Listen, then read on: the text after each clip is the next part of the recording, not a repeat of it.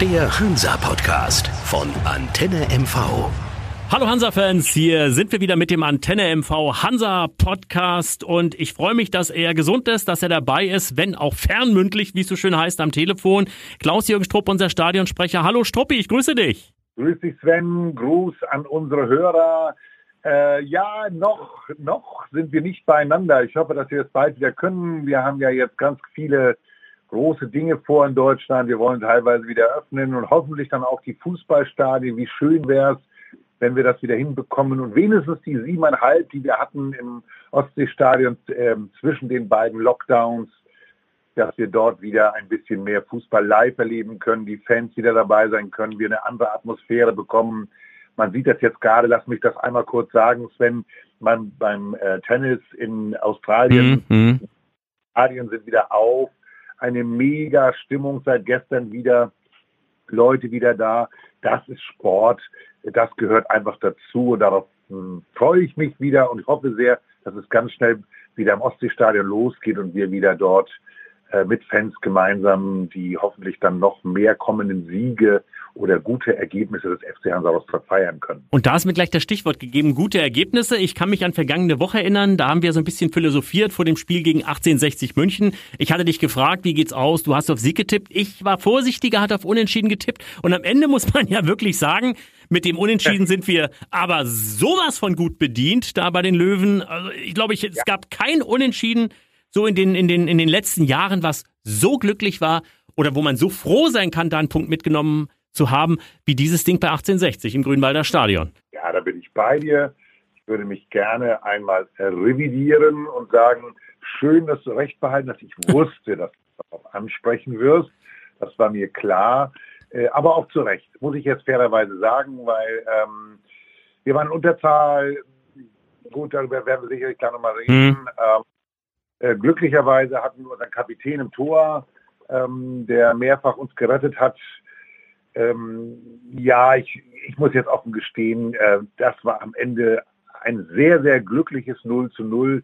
Aber auch das hat gezeigt, was in diesem Team steckt, die dann nach der äh, Herausstellung dort ähm, gezeigt haben, was das für eine Truppe ist, die zusammenhängt und die sich wirklich wow gezeigt hat. Wow. Ja, genau. Und das ist auch das, äh, wo ich mit dir erstes drüber sprechen wollte. John Verhoek. Wir haben ihn viel gelobt in den letzten Wochen und haben immer gesagt, Mensch, der John Verhoek, was für eine Entwicklung und der zeigt Präsenz. Äh, mit dieser gelb-roten Karte hat er im Aufstiegskampf dem FC Hansa Rostock aber einen Bärendienst äh, geleistet, weil das war so eine gelb-rote Karte, die, die muss nicht sein. Die kann man, es gab keine Not. Erst die Meckerei, wofür er gelb kriegt, das ist so. Und dann dieses doch äh, harte Einsteigen gleich nach der Halbzeit, das darf so einem erfahrenen Spieler meiner Meinung nach nicht passieren. Danke, das ist das richtige Stichwort. Das, das darf einem jungen Wilden passieren, ja. aber nicht zu einem erfahrenen Spieler wie John Verhook. Äh, ich, ja, du 49 Minuten, du hast recht, hm. unmittelbar der Halbzeit kriegt er die zweite gelbe. Ähm, stellt man sich die Frage, was ihn da geritten hat.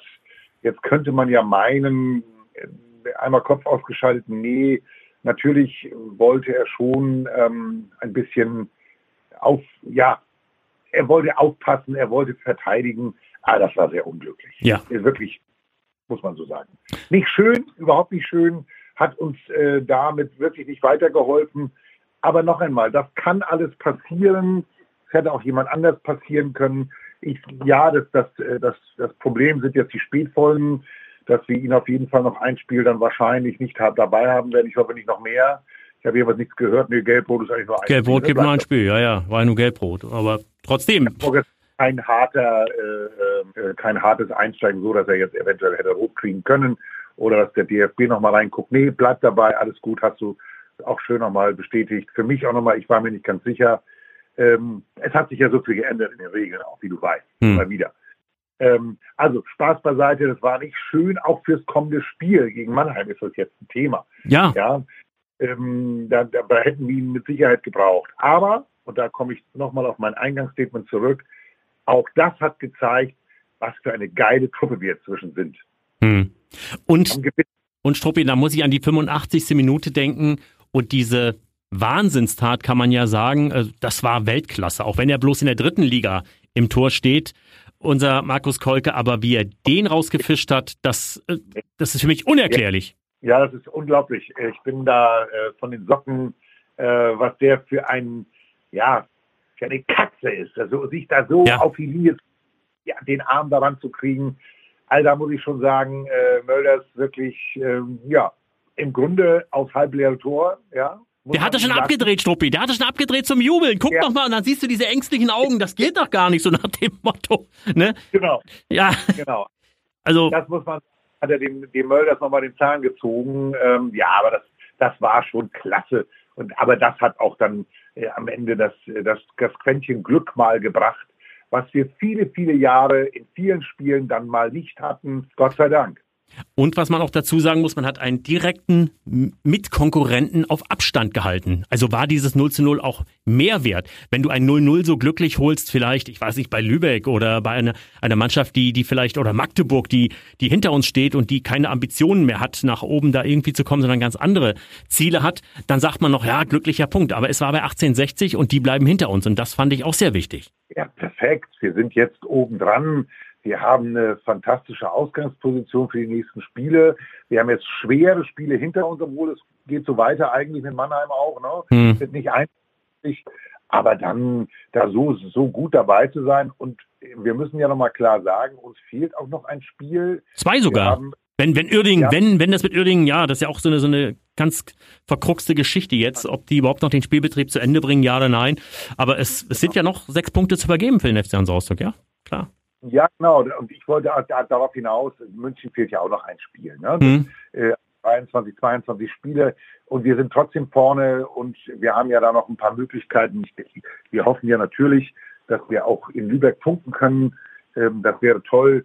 Ähm, schauen wir mal, aber auf jeden Fall haben wir jetzt eine sehr, sehr gute Ausgangsposition. Ausgangsposition, da, gibt, da gibst mir gleich das Wort so ein bisschen. Jetzt kommt Waldhof Mannheim, eine Mannschaft, die ja auch äh, schon im vergangenen Jahr Ambitionen hatte, in die zweite Liga aufzusteigen, dies Jahr sehr unglückliche Niederlagen zuletzt kassiert hat gegen Wiesbaden, dieses 0 zu 1 kurz vor Spielende, die, glaube ich, an den Aufstieg auch nicht mehr so richtig glauben. Da sind andere derzeit weiter vorne. Trotzdem eine barbarisch starke Mannschaft, die in der Vorrunde, wo wir es äh, in der in der in der Vorsaison hatten wir es schon sehr sehr schwer gegen Waldhof Mannheim und äh, das ist äh, von der Papierform vielleicht nicht unbedingt ein, ein, ein Spitzenspiel oder ein schweres Spiel, aber in der Praxis, glaube ich, wird das ein ganz, ganz harter Kanten hier im Ostseestadion, der zu bespielen ist. Also du hast das im Grunde äh, komplett zusammengefasst. Da gibt es gar nichts mehr weiter zu, zu sagen, weil äh, diese Mannschaft sollten wir bitte, bitte sehr nicht unterschätzen. Nein. Ganz, ähm, ich glaube schon, dass wir dort eine äh, Mannschaft haben, die sich noch nicht komplett abgeschrieben haben. Wir, okay, sind jetzt fünf Punkte hinter uns,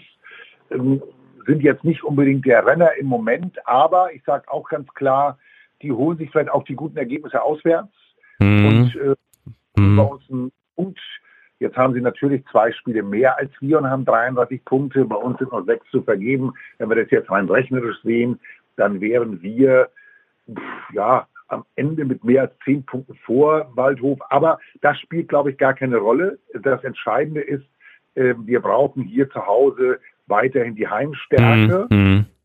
auch für die Auswärtsaufgaben uns weiter zu sichern. Ja, das ist so für mich das Haupt, äh. Jetzt bin ich bei Sven Krise, der immer gesagt zu Hause drei Punkte ja. auswärts ein, ja. dann wäre in Ordnung. Ähm, um mal dein Phrasenschwein wieder zu füllen, ja. ähm, wir uns noch beide hinstellen. Also definitiv, wenn wir uns, wenn wir uns beide sehen, wir müssen diese, dieses Phrasenschwein, das müssen wir haben. Ja, ich glaube, Tobi Deins könnte man schon gar nicht mehr anheben, so schwer wäre das schon, glaube ich. das läuft gerade gut. Ja, bald. Das war eine, äh, also in aller Hoffnung und in aller Offenheit. Ich habe das große Empfinden dabei, dass wir auch dieses Spiel meistern können, obwohl das ein bisschen trübt, das Ganze durch den, das Nicht-Dabeisein von, von John Verhoek. Und Sven Sonnenberg, dürfen wir auch nicht vergessen, fünfte gelbe Karte. Also uns fehlt letztendlich ein wichtiger Spieler in der Defensive und ein wichtiger in der Offensive. Und deshalb für dich, hatte ich gleich mal die Frage, Struppi, was wird denn schwerer zu ersetzen sein? Vorne der John Verhoek oder hinten der Sven Sonnenberg? Ich bin mir da nicht ganz sicher. Beides. Mhm. Sonne hat sich sehr, sehr stark gefestigt und hat sehr stark, äh, auch wenn immer der ein oder andere Lapsus mal da war, jetzt lassen wir das mal weg, das ist überhaupt gar kein Nachkarten, bitte nicht falsch zu verstehen, mhm. ist er ja relativ sicher hinten inzwischen und hat äh, eine große Verstärkung in die Verteidigung mitgebracht. Aber ich glaube doch, dass äh, John Verhook äh, mehr ähm, schwer zu ersetzen ist. Hm. Zu ersetzen sein wird, weil Pascal Breyer ja doch noch nicht auf 100 Prozent ist, so da, wo wir ihn gerne hätten. Ähm, ich hoffe, dass ich hoffe, dass unsere Jungs ähm, so die, die Nico Neidhardt dieser Welt, die auf der Außenbahn schnelle Bälle spielen können, dort hoffentlich gut die Mitte bestücken können und dass wir dadurch das vorne gut ersetzen können. Aber ich glaube, John Verhoek wird mehr fehlen als Sonne. Das denke ich auch. Und du hast gleich den nächsten angesprochen, den Pascal Breyer. Ich bin mir gar nicht so sicher, dass er den von Beginn an bringt. Also das klang, ich, gestern in der Pressekonferenz klang das nicht so durch. Also er hat gesagt, naja, ich überlege noch Lauberbach oder Breyer. Ich meine, ich tendiere auch eher zu Breyer, weil er diese Position ja auch schon äh, im vergangenen Jahr recht stark gespielt hat. Aber ich bin da auch ganz klar bei dir. Der ist noch nicht bei 100 Prozent. Und äh, aber trotzdem, ich denke auch Breyer, ne? Ich, ich wollte es einfach so mal hm. provozieren, wir genau darüber sprechen.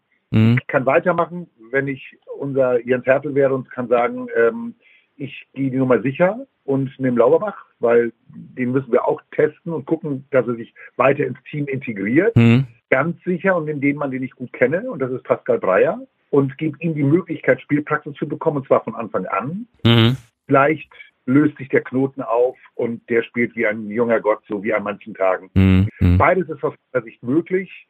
Übrigens, by the way, möchte ich gerne sagen, dass ich mich sehr gefreut habe über die gestrige Mitteilung oder vorgestrige Mitteilung, dass Jens Hertel verlängert hat bei uns beim FC Hansa Rostock. Das in jedem Fall. Auch zu dem Zeitpunkt auch ein Zeichen an die Mannschaft. Ne? Also das habe ich auch so gesehen. Es kam auch für mich ein bisschen überraschend. Ich habe gedacht, es kommt später, vielleicht erst so März, April, wenn relativ klar vielleicht auch ist, wohin die Reise geht. Aber das ist auch ein Zeichen des Vereins. Das sehe ich auch so. Also Zeichen des Vereins in jeder Hinsicht. Wir wollen mit dir weitermachen. Ja, deswegen auch frühzeitig gewollt von, von Martin Piekenhagen. Pieke hat hier, glaube ich, den Schachzug zur rechten Zeit angesetzt. Mhm und deinen Weg zu bestätigen.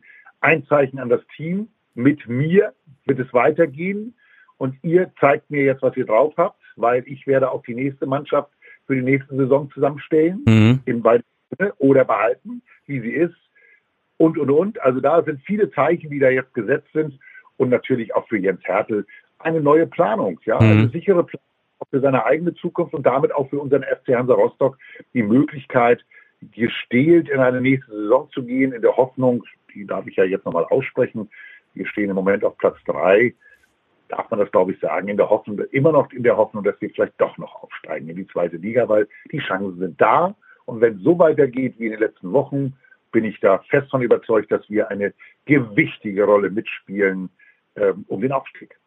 Das sehe ich auch so, aber ich muss dann doch nochmal zurückkurbeln. Das Spiel gegen Waldorf Mannheim steht ja an. Breyer und Türpitz, das sind so meine beiden, wo ich denke, die beiden könnten das vorne richten. Um Ladic vielleicht noch dazu. Dann wäre zumindest eine gute Offensive da.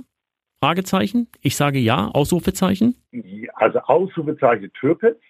Für mich auch Ausrufezeichen, äh, Ausrufungszeichen äh, für Pascal Breyer. Ähm, ich, ich denke, dass wir ähm, mit einem Omladic, der wird spielen, Bahn, Türpitz dazu, Breyer dazu, alles Themen, die funktionieren. Neidhardt, Riedel, Löhmanns, Röben, Schwede, die Jungs mhm. Rother und Rhein, also rein, dass wir die alle irgendwo so hinbekommen, ähm, ein gutes Team zu sein. Ich, ich glaube, das wäre eine gute Aufstellung. Mhm. Vorstellen. Ähm, um Lade stell dir vor und Türpitz beidseitig und noch Nico Neidhardt dazu und dann Breyer in der Mitte und der versenkt sie einfach ist, ist ein Plan, oder? Ich finde, es ist ein Plan. Ist ein Plan. Und dann noch hinten würde ich sagen, äh, für, für Sonne den Löhmannsröben hinten rein, dann hättest du auch in der Defensive jemanden, der da äh, diesen, diesen doch sehr, sehr starken äh, Sturm der Waldhöfer da so ein bisschen was Paroli bieten kann. Ne? Also ja, so meine. Löhmannsröben ist unsere Kante, der, mhm. der mal richtig hin. Und Riedel, Riedel ist ja auch nicht, ist ja auch nicht äh, einer, der irgendwie Angst hat, der sich. Nein, nein, nein, nein. Ja. Das sind ja gestandene Leute, also da glaube ich, äh, da glaube ich hinten, äh, und damit sind wir nochmal beim Ersatz für, für Sonne äh, bezüglich seiner fünften gelben Karte.